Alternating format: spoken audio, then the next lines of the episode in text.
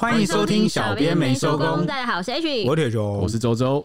五一高中生案呢，算是画下了一个句点。赖姓高中生跟夏姓代书助理登记同婚之后，离奇坠楼身亡。赖妈妈就指控是谋财害命，引发全台关注，发生了全民办案、大家来找茬的现象。那台中检方呢，经过一个多月的侦办，在六月二十一号已经宣布侦结了。涉案的夏姓父子杀人罪部分是不起诉，检方是认定赖跟夏是假结婚。那夏有涉犯伪造文书罪，有起诉了。那赖家人还是存有疑虑的啊，会尽快统整资料，在十天后，呃，不过在这个播出之后，已经应该已经差不多要准备申请再议。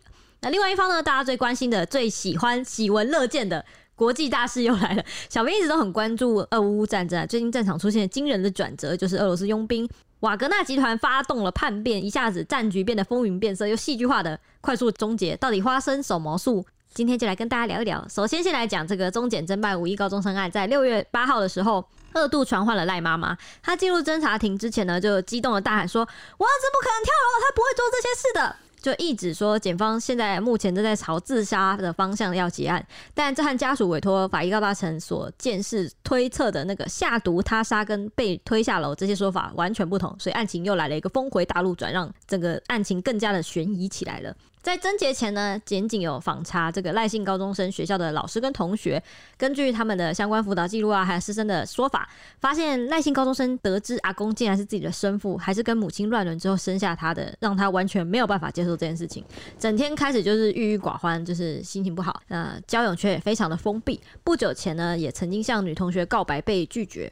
以此来判断，这个赖姓高中生应该是异性恋，和夏男短时间同婚是否不满身世的叛逆行为可能有关系。这样子，专案小组进一步检视赖姓高中生跟夏姓代书助理两人的手机，发现夏男虽然口口声声说我们是因为相爱才结婚的，不过两个人因为担任这个土地代书的这个夏姓夫妻，就是这个夏爸爸替赖家处理土地买卖，其实两个人才。相识半年而已，这段期间算是毫无一般热恋中情人的情话绵绵，就连甜蜜出游啊、庆生吃大餐或情人节纪念等等合照也全部都没有。那双方只有在一开始认识的时候，互相传了一个问候的贴图，之后几乎没有任何互动，而且手机也没有两个人的通联记录，就连办理结婚登记的证人呢，也是路上临时找来充数的不认识的陌生人。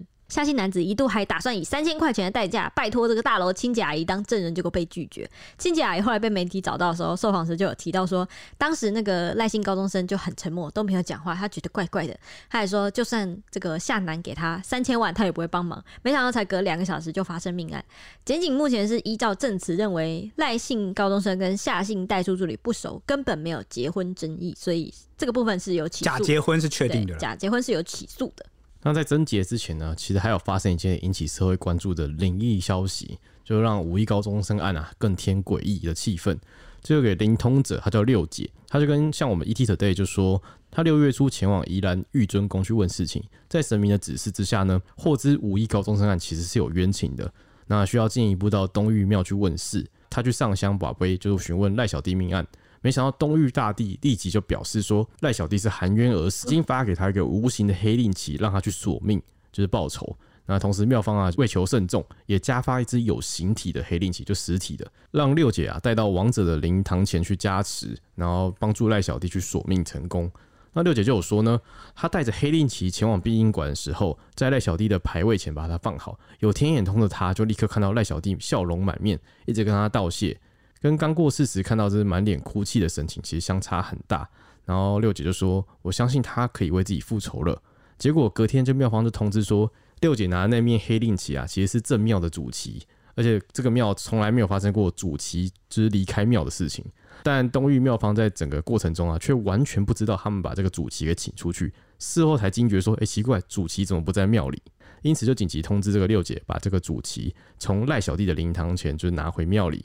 庙方就认为啊，连他们自己都没有注意到情节，就很像东域大帝要亲自出门去查真相，所以觉得过程非常的玄奇。那这也是这面黑令旗在赖小弟灵前不到七十二小时，却又离奇消失的原因。好好，我其实看到那个助赖小弟去索命这件事情，我就觉得哇靠，也太瞬间进展到那个台湾灵异故事，那叫什么？那部我超爱看的，小时候超爱看的。你说那个戏说台湾呢？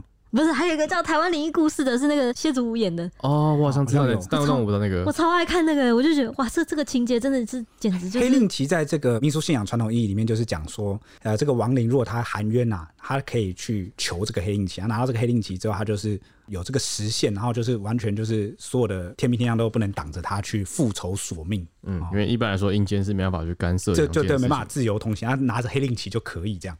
那对此呢，就是六姐就解释说。冥冥中神明似乎是自有安排啊，因为随着主旗御驾亲征前往台中去查案，然后就是为赖小弟去主持公道。那六姐就说，他自己平日工作是以度亡灵为主，这是他第一次帮忙去请黑令旗。以灵界的角度来看，赖小弟的死的确是有冤情的。他不了解杨氏法律，最后会如何审判，但阴间已经是由东域大帝来做主，然后就说害他的人要小心了。以灵界的角度来看这句话，我就觉得哇，这句话居然会出现在新闻。东域大帝其实就是因为我们都有说什么地狱有十八层嘛，它每一层其实管的不一样，东域大帝就是其中一层，它跟阎罗王是不同的。哦，对，那这段灵异的事件呢是这样，就是六姐她自称啊，就是感应到赖小弟倾吐冤屈，她就透过管道去联系赖妈妈，表达说赖小弟是冤死的。宜兰知名的东域庙，就是东域仁圣大帝，也已经赐他一个无形的黑令旗给赖姓小朋友。然后，但为了求慎重啊，就会加赐一面有形的黑令旗。然后他说这个要去，就跟妈妈说要放在他的灵堂的牌位旁边，来帮助赖小弟去抓到真凶。在获得赖妈妈同意之后，他才跑去找那个人圣大帝，就是把那个旗给带到台中。那这个妙方就有透露说，黑令旗啊是阴间冤主啊报复却可以豁免受罪的一个合法索命符，然后也是一个伸冤令。就是他说，若是灵体含冤而亡，等到东域大帝同意赐这个黑令旗。冤主呢，就是这个亡灵，他就可以拿着这个黑令旗向凶手去复仇。到底是怎么样一个复仇法啊？整个瞬间进入到那个我记得好像是他妙方有说明，他就说那个会让那个人就是精神不定，就是六神无主，然后就慢慢就死掉。啊，所以本来就是阴间的这个亡灵是不能干涉阳间的凡人的，但是呢，拿这个黑令旗，你是有冤在身，就可以去找凶手报仇。难怪我记得每次就是那种 就是呃社会新闻或干嘛讲到黑令旗，大家都是毛骨悚然，就是觉得呃事情一定有冤、啊、就很像一个政府给你的追杀令，合法的，对对对，阴间给的，对。这算是无意高中生案里面的一个民俗插曲啦，但是老样子啊，民俗信仰啊，这个说法我们就仅供参考就好了。只是因为他的关注程度真的非常大，而且他也得到了家属的同意，所以才为这个案件又添了一分算是灵异色彩吧。那我们这边分享给大家，就是这个信不信？我觉得这个看个就是那种古代说什么六月飞雪，对对对对对。那你说我信不信呢？我这个人平时对于这种信仰的东西都是宁可信其有，不可信其无。但是呢，我这一次偏向比较有一点不太。你的表情好狰狞哦，好扭曲。因为我我没办法真的说这个事情不是真，但是因为常常就是那个感觉嘛，就是真的那么神通广大，真的有神迹出现的话。为什么不能帮助这个检警办案的时候发现更多证据？比起他在阴间获得神索命什么索命什么了，好像有一种私行正义的感觉，你知道吗？还是说他们就是为什么透过为什么不能够帮助他，连这个杨氏的这个清白都还给他？假设他真的是含冤而死的话，我真的是很希望他连这个阳间的法律都获得一份正义，而不是只靠这个死后的私刑正义，然后去获得。那个感觉就像什么，你知道，就很像我们对司法很无力，然后所以我们必须要把这个精神跟希望都寄托在，好像有一个超然的去索命。但你这样一讲，就让我想到说，那个那个时期，就是他送黑令旗，就是准他拿黑令旗的时候，检方还没侦结。嗯，对啊，所以最后检方侦结是不起诉，杀人不起诉。对，只是因为那时候就一直有风声放出来说，哦，检方会朝这个自杀，会朝自杀。那这个检方看起来没有要进一步采纳这个高大成怎么样的建议啊，或证据啊，什么这个就是冤的，为什么？检方好像看得很被动，什么就有很多质疑检方的声音。所以那时候台中地检署还不得不出来发一篇这个声明来回应，来澄清说，哦，我们都有什么司法专业的这个科学的检验程序啊，然后验了一千多种毒物啊，然后确认他是没有被下毒。但结果那时候又跟高大成的说法可能又不一样，高大成又觉得说。你只验一千多种，但这世界上可能有几万种什么样的毒物啊？等等，这种反正就是这样子一来一回，我都会觉得不是说信不信这个问题，是宁可希望他在阳间，在我们的司法系统下去得到正义，这个感觉更令人欣慰，你懂吗？而不是好像我们必须要找一个替代的精神上的慰藉，觉得没关系，这个超然的力量在冥冥中已经帮助到了他，他已经。听起来就像在自慰一样，有点那种感觉啊，所以看了这个也是蛮难。哎、欸，我觉得我跟你讲，因为因为亡灵没有办法让证据显现出来，就是没有证据就是没有证据，所以他才会冤死，因为他就是会冤。没有证据，就是检警方面可能真的是找不到，就阳间没有办法，阳间没办法干涉。这个命数是定的，就对了，就是注定是要不起诉，是不是？上面是我们自己在推测了。对，以上是我们乱聊那个黑令旗的话。好，最后终检侦结呢，就是认定赖小弟的死并无他杀迹象，做出了不起诉的处分。虽然这起案件呢有诸多不合常理的情况，不过检方在侦查的时候发现，死者的坠楼处，也就是夏南住处十楼阳台的栏杆有赖小弟的指纹掌印，大楼的边缘突出处呢也有他坠楼时撞击的痕迹。夏南住处没有找到打斗的痕迹，邻居也没有听到争执的声音，所以研判赖小弟并非他杀，就是坠楼啊。那回顾整起事件呢，获得阿公，也就是身负赠与五亿元房地产的赖小弟，是在五月四号上午，阿公出殡之后要安放神主牌。不过呢，在早上七点多，他却被这个夏楠带出门。上午九点呢，和夏楠在台中市的北屯户政事务所登记同婚。两人折返到夏楠的住处，不到两个小时，上午十一点，赖小弟就坠楼死亡了。赖小弟是十八岁。那赖妈妈就质疑说，夏楠先结婚再杀人，图谋继承财产。终检一开始裁定夏楠是三十万元交保。赖妈妈跟律师自行修正，然后委托法医高大成去勘验现场跟遗体。高大成勘验之后研判说，赖小弟先被嫌犯骗到十楼阳台，在栏杆留下了指纹跟掌印。检方也确实有采得赖小弟的指纹跟掌印。之后呢，又被嫌犯骗下楼。然后谎称忘记带电梯感应卡，要他走那个没有监视器的楼梯。途中呢，经过三楼的时候，嫌犯在怂恿赖小弟进入待售的空屋，在空屋里面，赖小弟就被埋伏的共犯给灌麻醉药，然后注射毒品，心脏就骤停，之后又被勒颈拖行，从低楼层丢下楼，因此才会在他的颈部找到有勒痕，然后右手臂有四处针孔。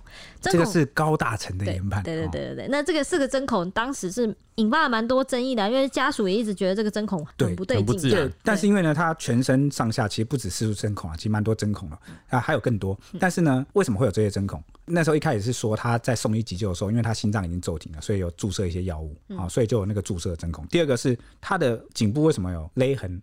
当时有讲说急救的时候有可能是因为要把他送上救护车，不就是那个护颈嘛？嗯哼，可能就会有这个勒痕的部分。所以后来检方还有传唤那个当天负责急救的护理师哦等等的人来厘清说这些针孔跟勒痕到底是怎么样。嗯，哎，但是栏杆上有掌纹这个东西很好制造吧？就算他昏迷了，我也可以直接拿他手去盖一下。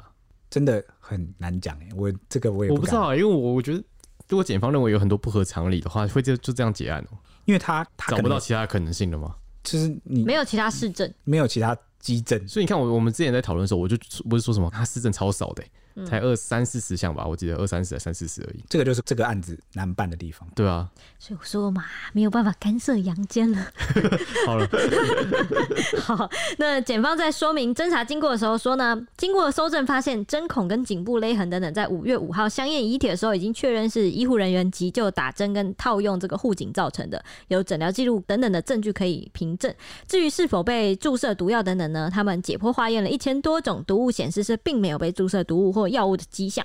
终检认为呢，这起案件虽然就是很多反常啊，就是包括夏楠跟这个赖姓小弟并非情侣，为何要同婚，跟为何登记不到两个小时就坠楼，但是。侦查没有发现他杀的迹象，也就是坠楼可能是意外或轻生，已经逐一排除夏楠的杀人嫌疑，最终是予以不起诉来处分。那终检也有提出六大事证，认定说夏楠无杀人罪嫌的犯罪基证。第一个就是配偶这个夏楠身体跟双手经检视是没有发现可疑的伤痕或者是痕迹。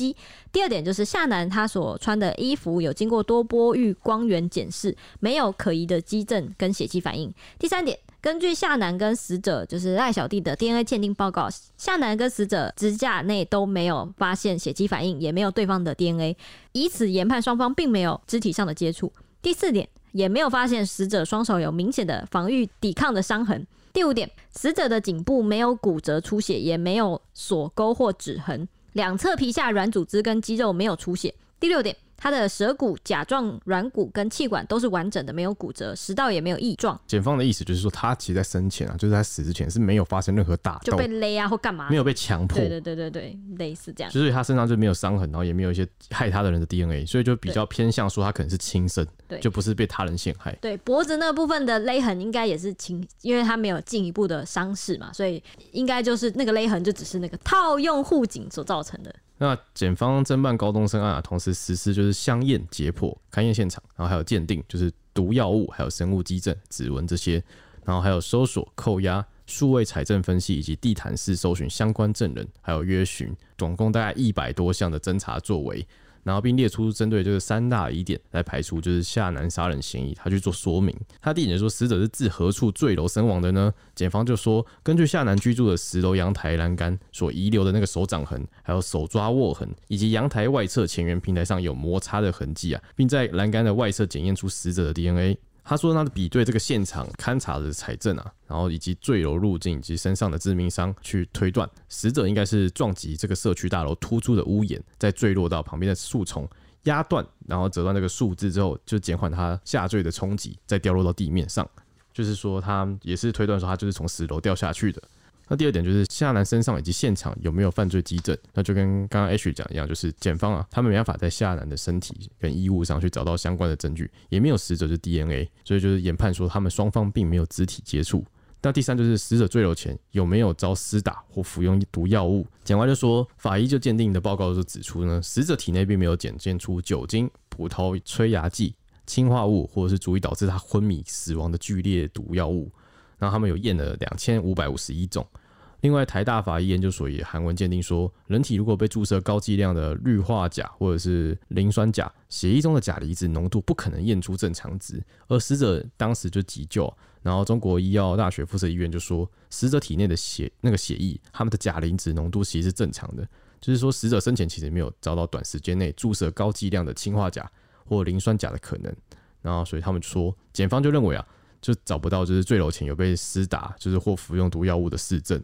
就用另外一个证据来证明没有被施打过药物，对，就是除了查那个两千五百多种毒药之外，他们也用别的证明去证明说没有施打过的痕迹。他们认为血液浓度了，对对对，对他，但他们就是说这两种会致死嘛，就是说他血液中验不到钾这个东西。对，那不止如此呢，中检也针对家属以及外界在案件侦办期间所提出的查证方向去调查，然后提出了八点说明。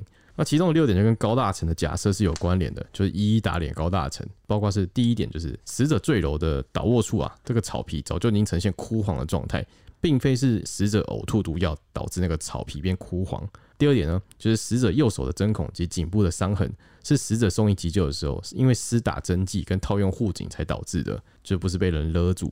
第三点就是死者体内啊也没有酒精反应，更不可能是因为酒精而导致昏迷。第四点呢，就是法医他们在侦查到庭有证书说，死者的出血量只有八百 CC，但还是会死亡。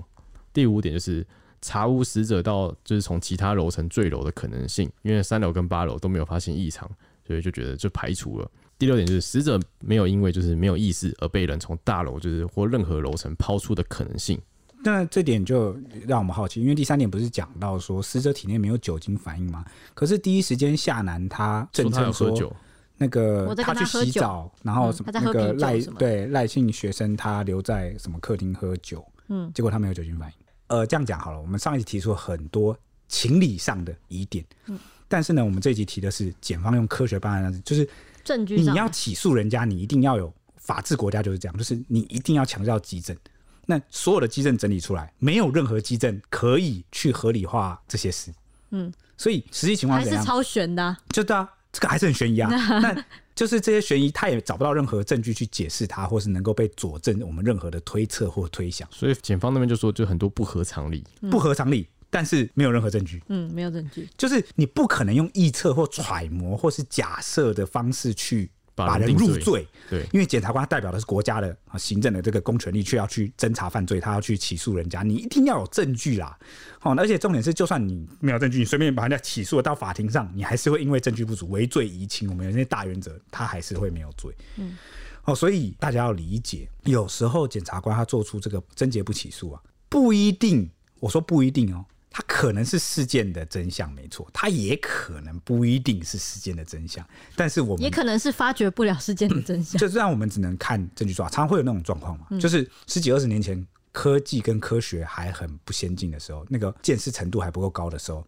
当时有很多悬案，或者是不起诉，因为真的没有证据。嗯，结果到了十几二十年后，DNA 什么鉴定变得非常进步，你就靠那个花莲六子，我觉得最经典，你就找到了凶手。对啊，就是会有这样的状况嘛，所以期望啊，就是他有可能是意外，那他也可能不是意外。但是呢，我相信家属要的就是一个可以让他们幸福的，能够解释那些疑点的。真的不懂你为什么嫌疑最大的这个夏姓男子就是这个助理，你第一时间那么多证据对不上，为什么要说谎？为什么要去假结婚？为什么这些到现在都没有答案？我觉得这真的太悬了。就是假设超悬的，你看刚刚结，假如他真的要他的财产房产，他会刚结完婚就把他杀掉吗？就是以常理来说，这个就是不太合理。对啊，但是他更多就是后面整个犯案过程都很不合理，都很不合理。而且我觉得，啊、我觉得从那个什么，就算是意外或者是轻生的话，我觉得也不太合理。他没有轻生的理由跟动机啊。对啊，而且他他身上有五亿。就是假设他有这个自信，就是他可以完美犯罪，所以他才就是结婚完就处理。现在真的是完美犯罪，因为不起诉哎、欸。就假设他真的犯罪的话，这就是完美犯罪。可是没有，他不能说是完美。为什么你知道吗？因为他假结婚的这个事情被挖掘出来之后，哦、他的配偶关系会被解，他没办法去继承到那些财产，那就没有杀人动机了，对不对？不是这个意思，是他没有办法料想到自己假结婚会被发现啊，所以你不能从结果去推导前面说他提前就知道自己的假结婚会被发现，所以他没有杀人动机，那是两回事。他搞不好觉得自己假结婚不会被发现呢、啊。哦，我们没有说他没有杀人动机啊，我们在说他这样子可能是一个完美犯罪。假设他真的做这件事，对，但是他现在我说他不完美的部分就是被发现了，就是假设他真的，我们发现某一个部分，对，我们现在的讨论前提都是假设真的这个是夏男真的是有重嫌，他真的真的是杀人嫌犯的话，这样子就是不完美的，因为最后他没有达到他的目的嘛。如果真的是为财，他没有拿到，但是但是因为现在尴尬的是，呃，他妈妈没办法继承，但谁都没办法继承，对啊，就是这样子。那讲回来前面，哎，那会不会高中生的动机就出现了，就让没有人任何人都不能继承这五亿？他怎么可能知道十八岁？他要怎么预想到自己假结婚？那如果他知道自己假结婚会被发现，他前面就更没有动机同意跟夏楠一起去假结婚呢、啊？就是他没有那个动机去害他，让他成为这个案件中的真犯人。那他也不需要假结婚，他也不需要同意假结婚，他一开始就拒绝说：“我干嘛跟你同婚？”哦，对，嗯，哦，对，你懂那个逻辑吗？嗯、那再来就是为什么我说赖姓高中生他不一定有轻生的动机？嗯、第一个，除了他可能这个财产上衣食无忧之外，第二个是他也没必要特别假结婚完再去轻生吧。哦，对啊，好奇怪，那顺序就很奇怪。啊，你要轻生你就去轻生啊，你干嘛还跟这个人搅和在一起再去轻生？你干嘛害他？对啊，而且从任何一个方面来讲，其实都不合理。然后再再来，而且那天早上是阿公体内没有药物，没有酒精反应，那是什么样的动机？他会去爬那个然后下去？这超怪的啊！就是这是选了一个最痛。整个案件都是每个地方很多几乎都讲不通，但是呢，现全部凑在一起，现实的证据就是不足以起诉任何人。对，那他有没有可能是一个意外？有或许历史上也发生过很多那种看起来超离奇、看起来像是凶杀案，但其实它就是个单纯的意外。只是当下我们的证据不足，或是我们科技过进步，我们没办法发现其实是某个很我们注意不到各种一连串的巧合导致了他意外失足的跌落下去。有没有这可能？这是有的，也可能真的就是意外。然后这个就是这个夏姓代书。他后来最后讲的可能就是他的那个夏新爸爸说，谁先结婚就把那个房产给谁嘛，就不是赖家的房产，而是那个夏家自己的房产给谁。但你说会因为马上找一个人同婚，然后十八岁就能，还是半年前才认识的人，这很牵强，怪，但是都很牵强，想不到了，真的想不到，想不到为什么要同婚，难怪检方就也没办法，就只能依事证去查案，而且已经全部都查了，就是他所有人际关系什么全部都查了一遍，就查了一千多，这么多，什么都去查了。完全也找不到一个合理的原因耶，所以大家要能够理解啊，在有些事情你没办法去做现实，你受困去突破的时候，大家很容易去。如果你是受害者家属，你是受难者，你特别容易去寻求宗教信仰。所以为什么把黑影结带拿进来呢？就是他某个程度上也是家属需要的一种慰藉。应该说我在阳间已经找不到任何办法，我就只能转求 信仰。哪怕这个真的是一场意外，他也不一定能够接受这个结果的话。如果民俗的这个说法能够让他心里得到慰藉，去接受这个。我我也觉得有时候宗教就是这样子嘛，就是要抚慰人心嘛，就是要有时候你认为的正义可能不是事实，但是呢，他终究需要被某些人终究需要他，对，他需要那样的解释，对。OK，所以我蛮好奇，就是在贞节不起诉之后，六姐又有出来说话了。有我们的灵通者六姐得知夏男是杀人罪不起诉之后，有跟我们回应说不意外，正因为会判无罪，才需要无形的黑令旗来复仇。接着他又当场召唤赖小弟来，太随便了吧？赖小弟就透过六姐情绪激动的哭着说，很生气，现在很担心妈妈继承遗产后会有生命安危，希望能顾好妈妈的安全。六姐就回来了，六姐接着说，现在是无形报仇的时间了，这笔庞大的遗产是夏南父子根本吃不下来，背后还有黑道介入。接下来夏赖婚姻被判无效，遗产将由赖母继承，将会影响到他的人身安全。接着沉默已久的赖小弟又再度透过六姐跑出来说：“有冤报冤，有仇报仇。”而且还发怒的说：“害死我的人，你们等着我回来了。”这一整串看起来让我自己在自导自演，然后在演戏的部分呢，完全就是呃六姐受访时的内容。好，接下来这个东玉庙就说。呃，在杀人不起诉的时候呢，庙内是没有异状的，东岳大帝也没有任何的指示。但是我不知道这个六姐有没有跟到最新的剧情，就是呢，这个赖妈妈她也没办法继承遗产。对，原因我们上一集有稍微提到过，就是因为他之前就是陆配的身份，然后又被驱逐出，然后就放弃了大陆的国籍。哦、对，对，那就放弃了这个中华人民共和国的国籍。好像他身份的关系，他如果犯罪就是通奸罪了。对，通奸罪、嗯。然后呢？他又会被剥夺中华民国国籍，也不给他了，所以就变成他现在是个无国籍者。哎、欸，但是很神秘，就是他没有两边的国籍，但他在台湾也是生活到十，也生活十八年吧，因为他把那个赖姓高中生生下来。他现在是无名氏，哎，啊不不，也不是无国籍无国的人，嗯嗯嗯，没有国籍的人，所以他也没办法继承儿子的遗产，嗯，就是这么尴尬、嗯、哦。所以这个六姐可能没跟到吧。更新一下，赶紧 update，OK？? 好像有分啊，因为他们说现在就有种几种方法是，就是如果他拿不到的话，就变成说是赖姓高中生，他爸爸是那个阿公嘛，阿公他有跟原配有生其他小孩，就变成他们去分。嗯，或者是他这笔土地保留，然后等他妈妈在几年内只要拿到中华民国身份证，他就可以就可以就是去分。好，反正我律师现在就是去申申请什么东西吧，赶快先保留之类的。对啊，那反正现在这个赖小弟，如果六姐她是真的同意者的话，那赖小弟你不用担心了。你看你现在这个财产暂时你妈妈拿不到，他我相信他人身安全是被保障的。对对对对对，就是有时候就钱你知道吗？钱你那个不是你吃得下来的，就是这个就是没有缘分，然后呢就是。有时候财去人安乐就够用就好，因为有时候太大的东西就反而引来一些不必要的麻烦。威力才六亿啊，立刻 吃得下来，吃得下来。对，我我我算过我的命数，应该是吃得下来，没问题。我，的命数可以吃五百亿，我我可以吃六十个威力才六亿。我也算过了，你的命数这么大，对，很大的，大的很哦。OK，那刚刚提到我们我们说那个假结婚的部分啊，中检提出了七大证据，透过了通联记录啊、监视器等等，还有七大关键人证、五大关键物证、六大关键书证等等，认定赖小弟跟夏楠是没有结婚争议的，所以争议是真正的那个意思啊，哦，没有那个打算，没有那个念头了，所以依照涉犯伪造文书提起公诉。这个杀人罪虽然不起诉，但是伪造文书罪还是要起诉的。啊，首先第一点呢，根据警方取得赖男的赖数位鉴识以及双方的通联记录，发现他们半年内并无任何交集。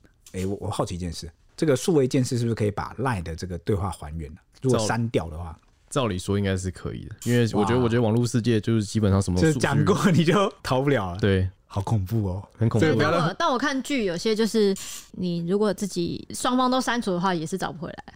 真的吗？我记得是应该是说他们会有个中心资料库会备份，但是如果你未来就是越来越东西覆盖它的话，它就真的会被洗掉，就跟硬碟很像。也是有可能，但是一定时间内它是救得回来的。对，好，好，谢谢你们的补充。那第二点呢是这个从下弦的行车记录器啊，还有公车路径也查到，两人除了二月十九号比较接近之外，平时根本就双方都没有靠近。这个虽然是一个证据，但是讲出来就更怪了，是不是？还是不懂他们为什么要去结婚？你为了要证明他们没有结婚，然后找了这么多这个，就他们没有真爱，然后你们去找了这么多这个证据，然后反而好像又添加了疑点哈。第三点，追查赖姓高中生他的高中辅导记录，发现他过去曾经因为追求女同学被拒绝，产生情绪困扰，所以推测他可能不是同性倾向，但这也很难讲，搞不好有人双性啊，对啊，或者是就转了嘛，也不知道。这个第四点是想到刚刚那个佑胜的案子，会不会是报复性同婚？呃，这个也很难。他报复谁？就是不知道要报复谁。第四点是根据两位结婚证人的指证，夏楠是随机寻找证人，甚至到场证书的时候还说有点不知道是哪两位要结婚。其中一位证人还透露说，夏楠花了三千元委托他作证，但他拒绝了。就那个清洁清洁阿姨啦。那第五点是从这个赖姓高中生他的手机数位鉴识报告中可以看到。直到五月四号两人结婚当天啊，这个赖姓高中生才上网搜寻同性结婚生效的细节，那就再再显示说同婚这件事情似乎平时跟先前就没有出现在死者的生活日常跟他的意向中。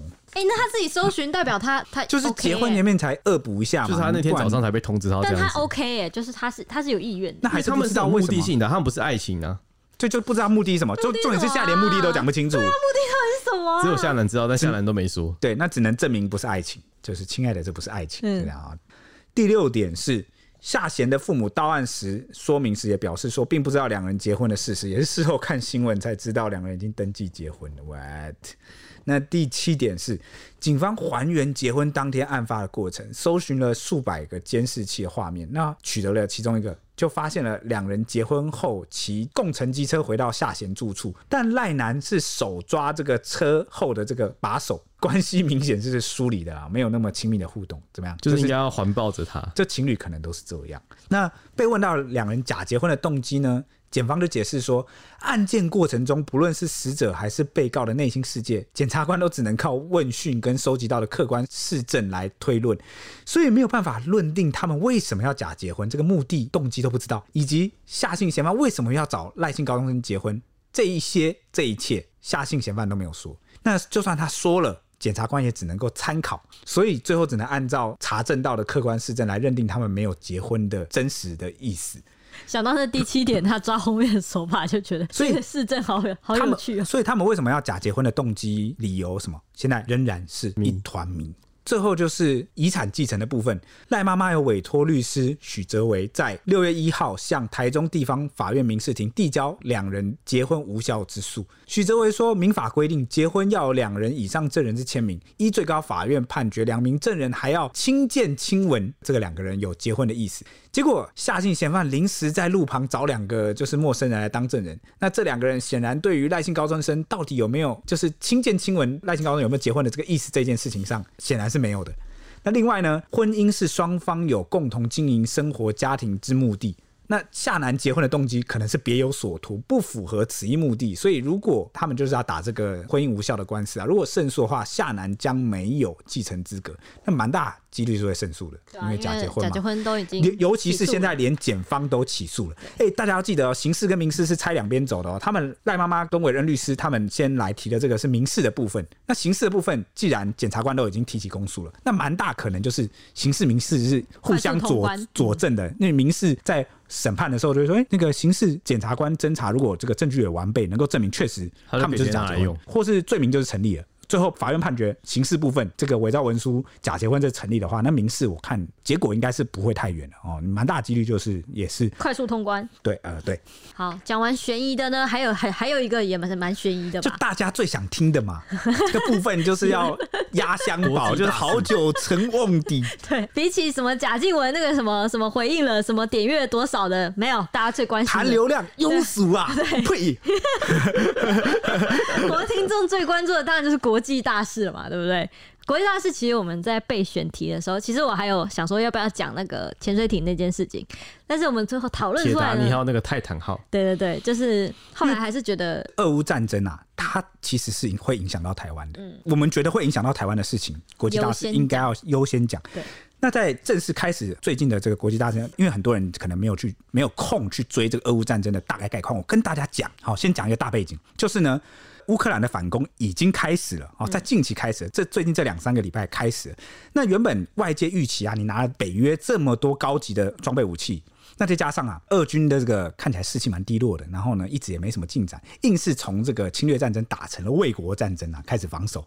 大家原本都预期说，乌克兰反攻应该会来的又快又猛，就像之前他们上一次那个声东击西，那个在哈尔科夫装甲部队迅速推进一样，一下子就夺回三千平方公里的土地。哎，这次就是有点出乎大家意料，哎，反攻非常的慢。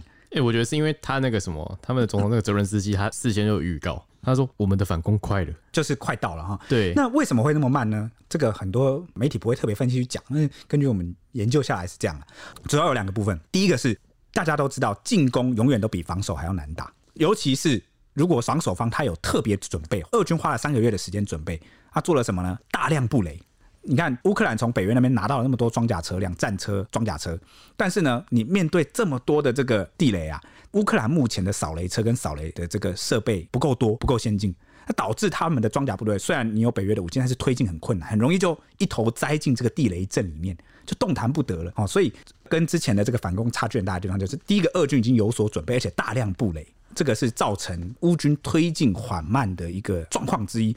那第二个状况是什么呢？就是呢，俄军因为有三个月的时间准备，所以他布置了三道防线，挖了很多的壕沟跟防御工事，那又再配上大量的布雷，真的会超难打。那就而且。俄军也改变了这个打法，他们以前是进攻方嘛，他们现在防守方怎么打呢？那第一个阵地如果守不住了，就往后撤到第二个阵线，守不住再撤到第三个阵线，就是跟你打消耗。那所以呢，现在就完全进入了一个双方在比拼消耗的时候。呃，如果刚刚所说，进攻永远比防守困难，你进攻永远要花至少三倍、五倍更多的人力，而且你火力要更强大，你人数要更多，你装备要更好，才能去面对这个重重的阻拦。好，所以我觉得目前啊，俄乌陷入的这个焦灼啊，主要是在于俄军有所准备啊。目前确实，然后再加上乌克兰一直避免一件事情，就是什么呢？就是因为乌克兰跟俄罗斯它的人数差距非常大。乌克兰的人是非常少，所以他的人力资源非常的珍贵，所以你会看到乌克兰在拯救前线受伤的士兵上是非常的谨慎，然后有一套完整的 SOP，他们非常珍惜每一个士兵的生命，因为他们的人不够用。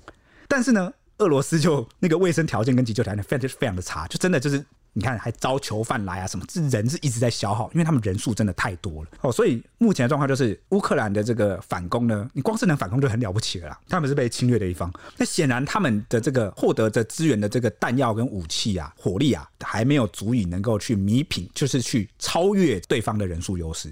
这是他们目前缓慢推进的原因。但你说缓慢就没有任何战果吗？有的。这个乌军啊，在乌南方向有非常大的进展，啊，夺取了非常多的村庄土地，好跟阵地，目前看起来是打得非常好。因为一开始这个乌军确实有点操之过急，在反攻的初期呢。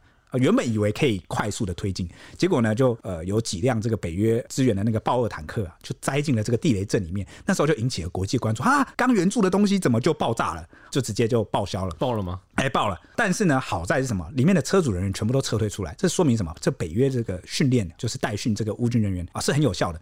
车可以被消耗，装备可以被消耗，但人一定要撤回来，因为你培养一个人需要非常久的时间。再者啦，你不管援助多厉害的武器，不可能没有战损啊。它又不是什么插了好几个科技，它又不是未来科技的这个机器人，只要上战场一定有战损。所以后来乌克兰他就调整了他的战术，他们现在是比较是稳扎稳打的，慢慢在推进。照这个情况，如果他们科技的话是狂派金刚啊，对对对对，对。但反正我的意思是说呢，这个调整是必要的啦。好，虽然不能很快的给外界期待说有一个什么很夸张戏剧性的战果，但是呢，目前稳扎稳打的情况下，目前乌军啊，时间是站在他们这边的，他们已经获得了很多战果。乌南，而且在这个之前弄丢的这个巴赫姆特撤出来嘛，也开始反攻。整体的态势啊，这个乌军的反攻是目前是占上风的，只是最后情况如何，会不会有其他变数？这个就是我们今天这一集要来讲，因为就在俄乌双方好像有一点僵持，乌军缓慢推进之时。之前在巴赫姆特，就是俄军主力这个王牌啊，亮眼的星星瓦格纳兵团，居然就是兵变了，到底怎么回事呢？哎、等一下，我插一下，你刚刚不是讲那个地雷区吗？就我我之前在那个看到一个影片，就是那个谣言终结者，然后他们就说，你看到地雷区的时候，你要怎么过去？你知道，你知道他们是开那个汽艇，就是那种超大那种皮橡皮筏那种汽艇。他说：“你只要在上面坐着，然后这样往前冲前进，你就不会被地雷引爆。你说因为很轻吗？没有，是因为那个你的重量被平均分摊到各个地方。真的真的假的啊？就原本原本那个地雷阵，如果旁边没有俄军的阵地，应该是可以通过，因为旁边都是俄军的那个 呃机关枪还有步枪，还有战场上去实现。但如果你前面有个雷区，你刚好要经过的话，你就可以开个汽艇这样冲过去，就不会爆炸。汽艇是你是说说像那个在海上的那种？对对对对，真的假的？下次你们试试看，再告诉我真的假的。测试他是测试的影片，然后后来我我那时候要去哪里测试？因为我那时候想说哇，真的假的啊？因为他们就是有真的去测试说，他们有按那个一定的重量才能爆炸，但你也不能射太轻嘛。嗯，所以你一太轻，可能什么石头啊、树枝压、啊、太重的人不能呢、欸。那个气艇太重，你就它就不会爆啊，因为你怎么踩它都不会爆啊。太重的话，哦，但它是设定在刚好可能人体重的那个重量，然后它就是气艇这样直接滑过去，就瞬间的那个力量很小，所以根本就不会引爆。你刚刚不是问可以去哪吗？柬埔寨。你不要因为他们我这个，因为他们内战的时候有留下很多地雷区。我之前去旅游的时候，到处都有插那个牌子，说这边地雷区没有清干净，不要进去。对对对。我前几天还看到那个布洛克去柬埔寨玩，在那边玩火箭弹，那边。我知道，我知道那个影片我看到。对啊，在那边射火箭弹，好像哇塞，柬埔寨。怎么 有钱无所不能，是不是？我靠，还可以玩这个好，好，反正就是讲到知名的瓦格纳佣兵团呢，他其实在这次俄乌战争后期，就是最近这这段时间，就是跟真的跟俄国军方非常的不合。你知道为什么吗？因为瓦格纳集团呐、啊，他的首领是普里戈金嘛。那因为我们时间有限，我就长话短说。他比较是隶属，因为呃，这个普里戈金呢，他是普丁的亲信。那普丁早年是干嘛的呢？他是 KGB 的嘛，是情报特务出身的嘛。那后来呢，这个普里戈金他成立的这个瓦格纳兵团，其实也是从一个情报局底下的这个中校还上校。好，他原本成立一个就专门帮俄国政府干肮脏事的情报体系下的一个佣兵部队。因为那个公司濒临破产，他把它接手过来，就是把它改良成这个瓦格纳兵团。清道夫。对，所以你可以把它想象成是瓦格纳兵团，它的这个派系的这个属性的这个色彩上，它是情报部门，是情报局那边的。哎、欸，情报局的都不受欢迎。对，然后呢，情报局跟国防部军方，他们两边是都是相冲的，但是就对有点呃，有时候会争取一些预算这边有些冲突啦。所以大家在看这件事情的时候，你就可以理解说为什么。他们好像一直跟军方起冲突，这个大背景你可以理解一下。我跟你讲，美剧也都是演那个 CIA 会跟 FBI 一定会冲突，因为我后来才知道 CIA 是只能在美国以外的地方执行任务，国际警察这样吗？对，他只能在国外执行任务，他不能在国内。所以每次一插手到国内，是 FBI 就会生气，就是他们都会来搅和进一些很奇怪的事情里面。这是美剧吧？你看美剧得到的那个吗？对，美剧的知识就是他们那你知道，就是跟刚刚那个情报单位会跟那个会找相冲，跟军方啊不合。对对对对对，好，反正呢，这次瓦格纳在俄乌战争。期间白热化了，就是他们的不和。那白热化是不是我们应该补充一下？因为真的很久没有讲俄乌战争，我后面会讲一点点，好不好？嗯好好，如果你想补充的，你在在那里补。所以这个白热化呢，终于在六月二十四号的时候引爆了瓦格纳兵变，而且这个兵锋一度是直朝莫斯科就过去这样子。瓦格纳事变虽然在一天之内是以瓦格纳撤军暂告平息，但影响其实还是获得了国际关注了。瓦格纳集团的首脑就刚刚提到的那个普里格金，他在六月二十四号的时候，今天扬言一番说要推翻俄军领导阶层，他的部队马上就接着就进入了俄国南部城市顿河畔罗斯托夫。而且普里格金还声称说要控制室内所有的军事设施，另外还分兵北上莫斯科。对此呢，俄国政府就祭出了反恐机制。总统普丁也定调说呢，瓦格纳的案件呢是叛国。就在乌克兰反攻号角响起的时候，战局焦灼之际呢，这个叛变事件可说是震撼了国际。不过，瓦格纳在短短一天内就同意说要撤军。在撤军之前呢，其实瓦格纳的战事距离首都仅有两百公里。普里格金的部队是已经占领了俄国南方的罗斯托夫市，而且普里格金已经宣称说他是发起正义游行，原本正准备进军莫斯科的。这个时候，他们就撤军了。许多分析家都预测说，如果瓦格纳他们执意进军莫斯科的话，普里格金下场不是被杀就是被捕。随后呢，没多久，克里姆林宫就表示说，克里姆林宫就是这个俄罗斯的白宫吗？俄罗斯的总统府。对对对，克里姆林宫就表示说，经过白俄罗斯总统卢卡申科，又是他的。斡旋呢，普里格金跟普丁已经达成协议了，普里格金将转赴白俄罗斯，但这场事变呢，仍然代表着对普丁领导力的重大挑战。俄乌战事的进程也可能会因此有一些变化。我觉得是内在的这个政治危机的，嗯，已经有点点火了。嗯，对对对。那瓦格纳佣兵集团呢，其实是普里格金在二零一四年所创建的，他在俄乌期间的规模来到巅峰的五万人，原本只有几千人，但随着俄乌战争开打之后啊，他们被加加加加呢，被允许到。监狱去招兵，嗯，那这件事我又可以再补充一下了。到监狱去招兵买马这件事情啊，是瓦格纳佣兵团先获得这个国会他们批准的允许。我忘记是普京签署法案让他过来这样，但国防部呢是到很久之后才可以。哦，所以等到国防部去监狱招兵的时候，好的人都已经被那个瓦格纳给选走了。所以瓦格纳变成尖兵啊，里面都是尖兵。对对，就是你看从几千人，然后迅速膨胀到五万人，嗯，那这个会不会让国防部很紧张？你懂吗？另外一股势力啊，就是哇靠，这么大不受我无法控制的部队，嗯，真的是军阀，而且重点是装备比我精锐，作战力又比我高，嗯，而且还比他们自由，蛮有向心力的，因为他们是直接拿钱的，对啊，待遇差很多。对，刚刚提到的就是招募了不少囚徒嘛。那美国今年稍早也有把瓦格纳列为跨国犯罪组织集团，而且随后澳洲、加拿大、日本、英国跟欧盟也都对瓦格纳制裁了。瓦格纳在这之前呢，在中东、非洲、拉丁美洲等地呢的战场都很活跃，而且他被控涉及大量人权侵害。你讲简单一点，就是你俄国之前可能不方便去干涉某些国家的内政，去打的仗，对，或者是去介入某一些内战，去支持某一方的人，那个瓦格纳佣兵集团就会去。那去了怎么样呢？他们还会比如说扶植了某个他们支持的总统上位之后。那在非洲，比如说有很多什么矿啊，然后什么钻石什么那个矿场就会变成瓦格纳，他每年都会插那个干股在里面，他可以筹那个钱，所以他是盆满钵满几千亿佣兵在赚。嗯，对。好，虽然技术面上呢，佣兵在俄国属于非法，但是瓦格纳集团却在俄国为合法登记企业。瓦格纳形式它是不受俄国军方所制约的，近日还还拒绝了新募兵员。需要跟这个俄国军方签约的要求。因为这个军方说什么，你你招那么多人，你接下来佣兵全部都要跟国防部签约，要跟我们签约，对，就是变成国防部可以管辖你就对了。对，结果呢，因为这件事情，瓦格纳和国防部闹得不可开交。就但这已经不是他们第一次吵架，为什么呢？因为早在之前，就是在俄乌战场最激烈的那个前线，就是巴赫姆特小镇，吵得不得了了。俄乌战争中的绞肉机，这个地方战事非常激烈，反复争夺这个小镇，早就已经几乎九成面目全非，就成色不像成事。那结果那时候，因为瓦格纳战斗力最高，然后呢屡次击退乌军，但是呢他们就一直啊、呃，这个普里戈金他其实也是一个社交网络的活跃分子，他就整天拍片呢，呛这个俄国国防部承诺的这个弹药没有送过来，说什么俄国国防无能啊、烂啊，然后什么当我们友军还扯我们后腿，然后承诺的弹药还也没有到。他后来呢，也曾经拍了片大骂这个国防部，说俄军就是掩护他们的那个俄军正规军的侧翼，就是受到乌军攻击的时候，居然临阵脱逃，直接就是往后跑，然后导致他们的那个侧翼露出来，然后被乌军攻击，然后险些被围歼。就是在他眼中，俄国国防部好像他就觉得。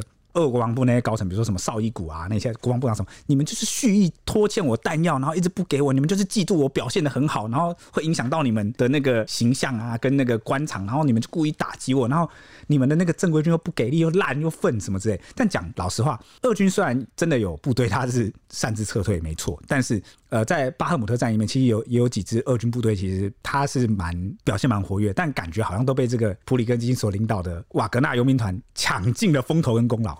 所以你也要能理解那个俄军其他士兵就觉得啊，你不是说你很屌啊，就全部都给你，就是后面就不愿意掩护他。那甚至到什么地步，你知道？因为普里戈金连日就是在社交这个网络上整天那边开炮，一直骂什么国防部无能，国防部无能，国防部无能，国防部把他骂到怎么样，你知道吗？那个俄国国内有做一个民调，他跟普丁的民调就只差普里戈金，他的民调就他们好像只差两三趴。几乎民众支持他跟支持普丁大概是差不多。对，很多俄国民众把瓦格纳佣兵集团这个首领普里戈金视为是一个英雄，就觉得哇，他好好能打，让俄国特别军事行动没有丢脸，然后好好显有这个社交宣传的重要性。但他确实瓦格纳也真的在那边表现真的是蛮英勇，没错。结果呢，这个这个一来一回啊，后面变怎样，你知道吗？真正最近的冲突引爆点还有一点，就是呢，瓦格纳结束了在这个。他们宣称自己已经占领了整个巴赫姆特之后，往后撤退。结果呢，在撤退的途中啊，居然被这个俄军其他的俄军正规军埋地雷，然后伏击、开枪射击，导致他暴怒，然后他们就一度爆发短暂的小内战，就是一个晚上而已。然后就跟俄国的正规军开打，结果打到天亮之后，他就就把那个指挥官、那个部队指挥官抓起来。就是一个长官，就是部队长官，那个好像没有很大部队，然后抓起来，然后对方才承认说他喝酒醉，然后又不爽这个瓦格纳很久，所以就叫那个他的士兵开枪，看到他们在撤退就开枪。他们的统御体系真的就是俄军的统御体系本来就已经很混乱，对啊，然后又有佣兵跟正规军之间的矛盾冲突。好，所以大家大概可以想见哦，那个状况大概是 多混乱。对，没错。那这个瓦格纳头子，我刚刚讲这个普里戈金，这个社交小能手，他到底是何许人也呢？他现年六十二岁啊。他原本在这个苏联刚解体的时候，他是热狗摊的这个老板。哈 dog 要不要吃哈 dog 呢？对，那可是他一家人就是经营热狗摊。进的风生水起，然后呢，多火红，你知道吗？他的收入是当时一般俄国民众的十倍月收入。等下是他太多，还是那边人收入太多？什么东西太多？不是因为收入太多，因为那时候苏联刚解体的时候，那个市场很混乱，他的哈豆那个市场经济很混乱。然后那时候你卖素食很容易就一波。那他赚到第一桶金，他拿来干嘛？他拿来投资超市。大家都知道那种在发展中的，你只要投资那种超生鲜超市，哇，全联福利中心，在那个时代就是一个最赚钱的象征。所以他很快就累积到第一桶金。结果他算是餐饮出身的嘛，他马上就去做第一件事。他赚到了一大笔钱之后，他做的第一件就是他决定要成立那个当地的应该算是第一间高级餐厅。那这个高级餐厅，他为了就是吸引政商名流来，那政商名流谈事情是不是需要一个私密点的地方，不要被什么记者媒体或什么人靠近嘛？嗯，他就做了一个水上餐厅，就是有船，你知道吗？他很不像一个热狗摊老板会有的想法啊，这这还很有创业头脑啊。那结果呢？后来就是可以瞧不起哈 dog，我没有瞧不起啊。啊，船上的餐厅就很猛啊，就是很多政商名流都会去。那当时还有一个人常去，就是当时的呃普丁，对，就好像市长还副市长，那时候就是普丁，他常去。那常去呢，普里戈金呢，他有一个习惯，就是达官显贵来的时候，他就会亲自去接待，他就会叫服务生全部退下。所以久而久之，他就跟普丁变得嘛，因为什么，就是斟茶递水啊、倒酒啊，什么都是他负责。所以后来普丁就把他当做是自己的，算是自己人。因为我带什么人过来，都跟老板认识嘛。久而久之就不会避讳很多事。所以后来普丁不是一路扶摇直上吗？随着他的层级越做越高，他就开始把他下辖单位的很多什么餐饮的统包，全部都发给这个普里戈军去做。那普里戈军他也顺势成立了食品公司、素食加工食品业，什么全部都他都包揽。那后来他还甚至承包了什么俄军所有的饮食、餐饮，全部都由他负责。欸，他很猛哎，欸，因为你想想看，就是这种政商名流在这种暗包厢里面讲的事情，恐怕都是见不太得人啊。对啊，然后他还亲自去服务，代表说对方会知道他知道这么多事情。对啊，就后来就深得信任，处理掉。因为他就一路都很乖。那反正呢，那我们就说过嘛，俄国的政治体系就是一群寡头，你懂吗？就是在掌权的人，他身边会有一群寡头，什么能源寡头啊、科技寡头什么之类的。普里戈金就是饮食业的寡头，饮食寡头。那可是饮食寡头嘛，你知道吗？跟其他寡头比起来，好像听起来不是那么厉害。所以他也一直尝试着要去突破自己的业务范围。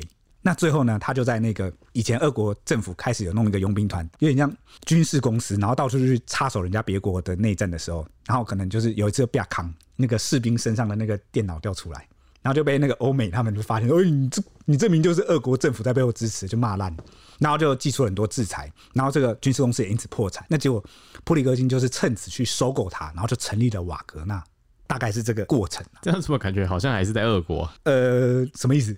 就你刚刚不是说他被大家谴责，然后制裁导致那个破产？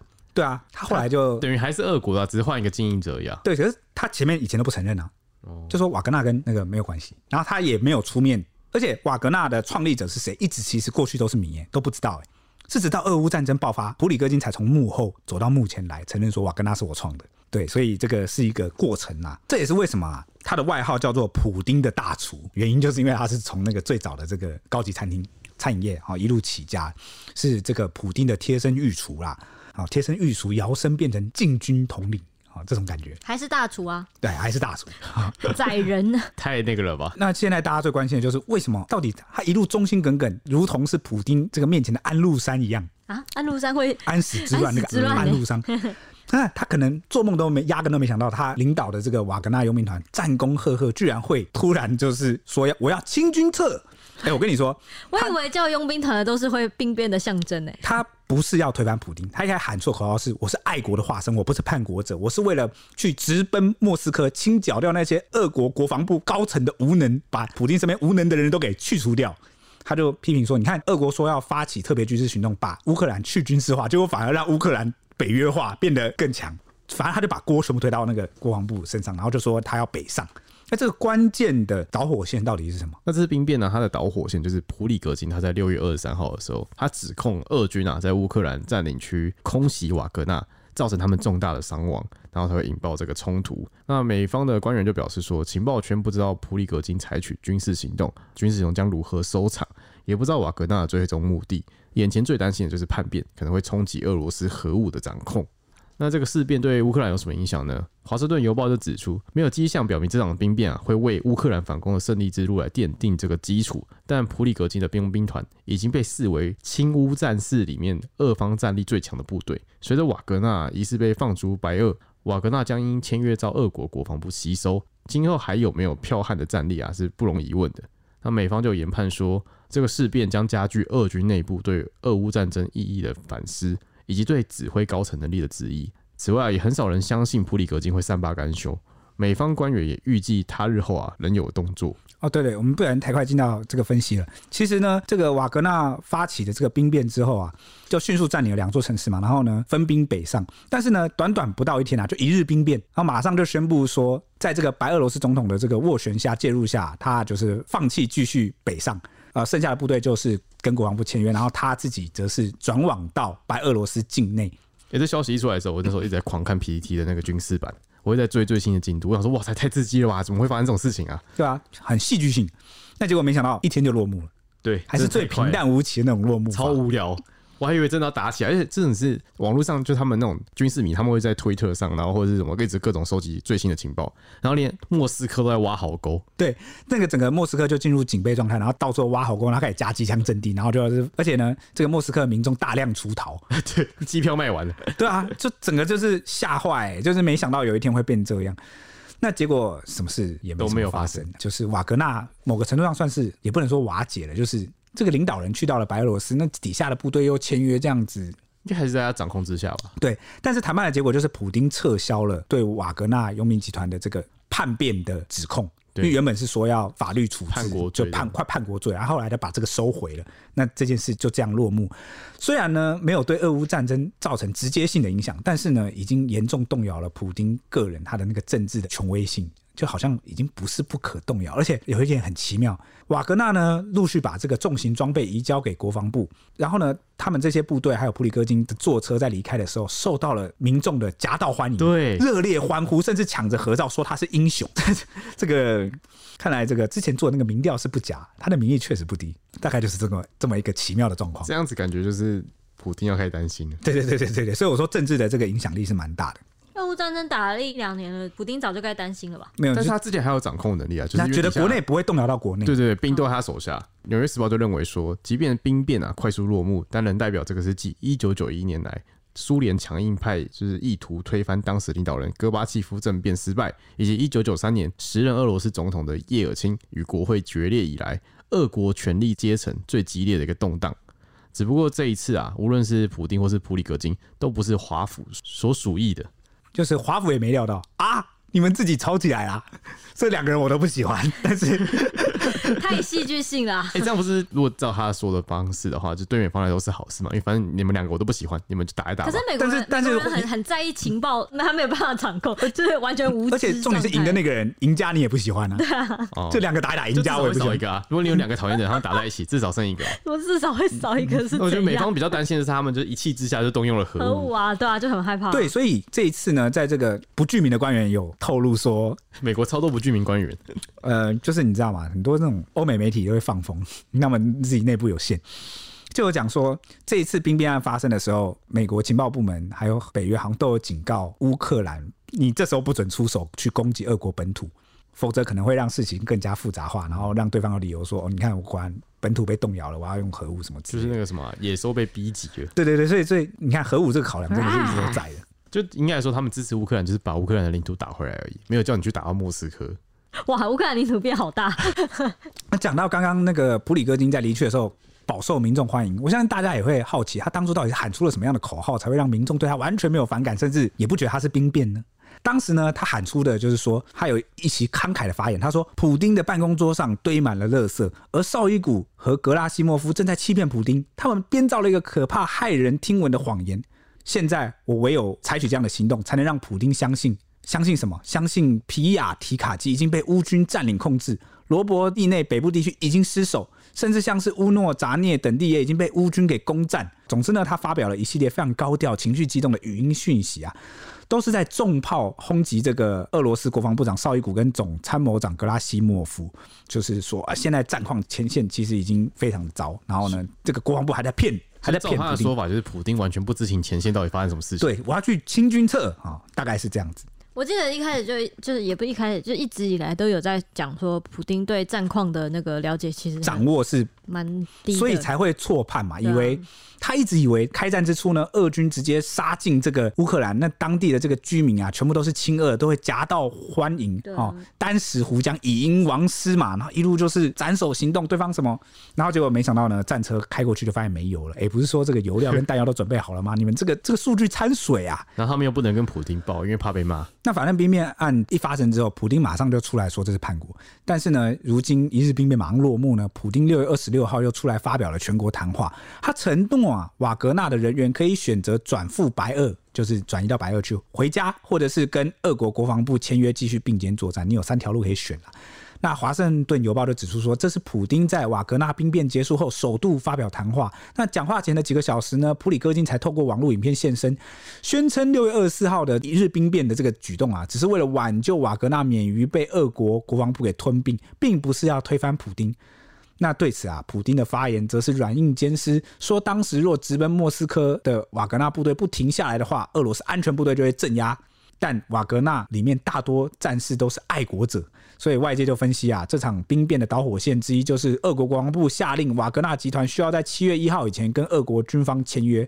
但普里戈金觉得这是杯酒释兵权，所以就抗拒啊，发生了一个冲突。所以讲白了什么，就是普里戈金他还不想这么快交出自己的权力筹码。我部队交出去了，我还以后怎么混啊？